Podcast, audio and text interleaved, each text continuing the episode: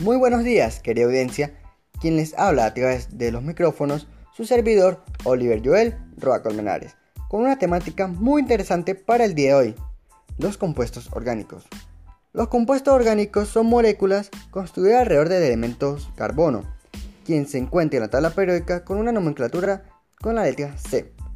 Los seres vivos están compuestos de moléculas muy grandes. Los cuatro principales tipos de macromoléculas encontradas en organismos vivos son las proteínas, compuestas por carbono, hidrógeno, oxígeno, nitrógeno y sodio. Las proteínas son moléculas que tienen muchas funciones diferentes en los seres vivos. Permiten a las células mantener su integridad, defenderse de agentes externos, reparar daños, controlar y regular funciones. Los carbohidratos, compuestos hidrógeno y oxígeno. Los carbohidratos son azúcares o cadenas largas de azúcar. Funcionan como reserva energética, pudiendo usarse de manera inmediata porque las despensas energéticas tienen la capacidad de movilizarse rápidamente para producir mucosa en caso que sea necesario. Lípidos compuestos por carbono, hidrógeno, oxígeno y fósforo.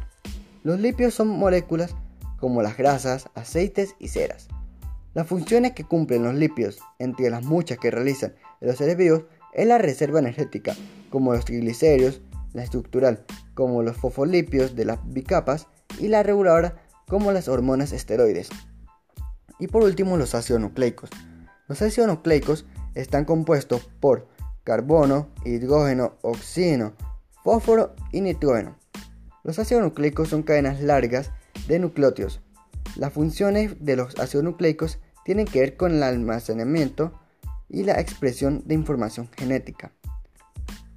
Podemos apreciar que estos compuestos orgánicos son de gran cumplen un papel fundamental para el buen funcionamiento de diversos organismos.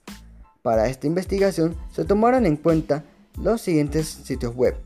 CK12, el cual tiene como fecha de edición junio de 2016, y la Universidad Autónoma del Estado Hidalgo, editado por Paz María de Lourdes Cornejo Artega, en el periodo julio-diciembre de 2015.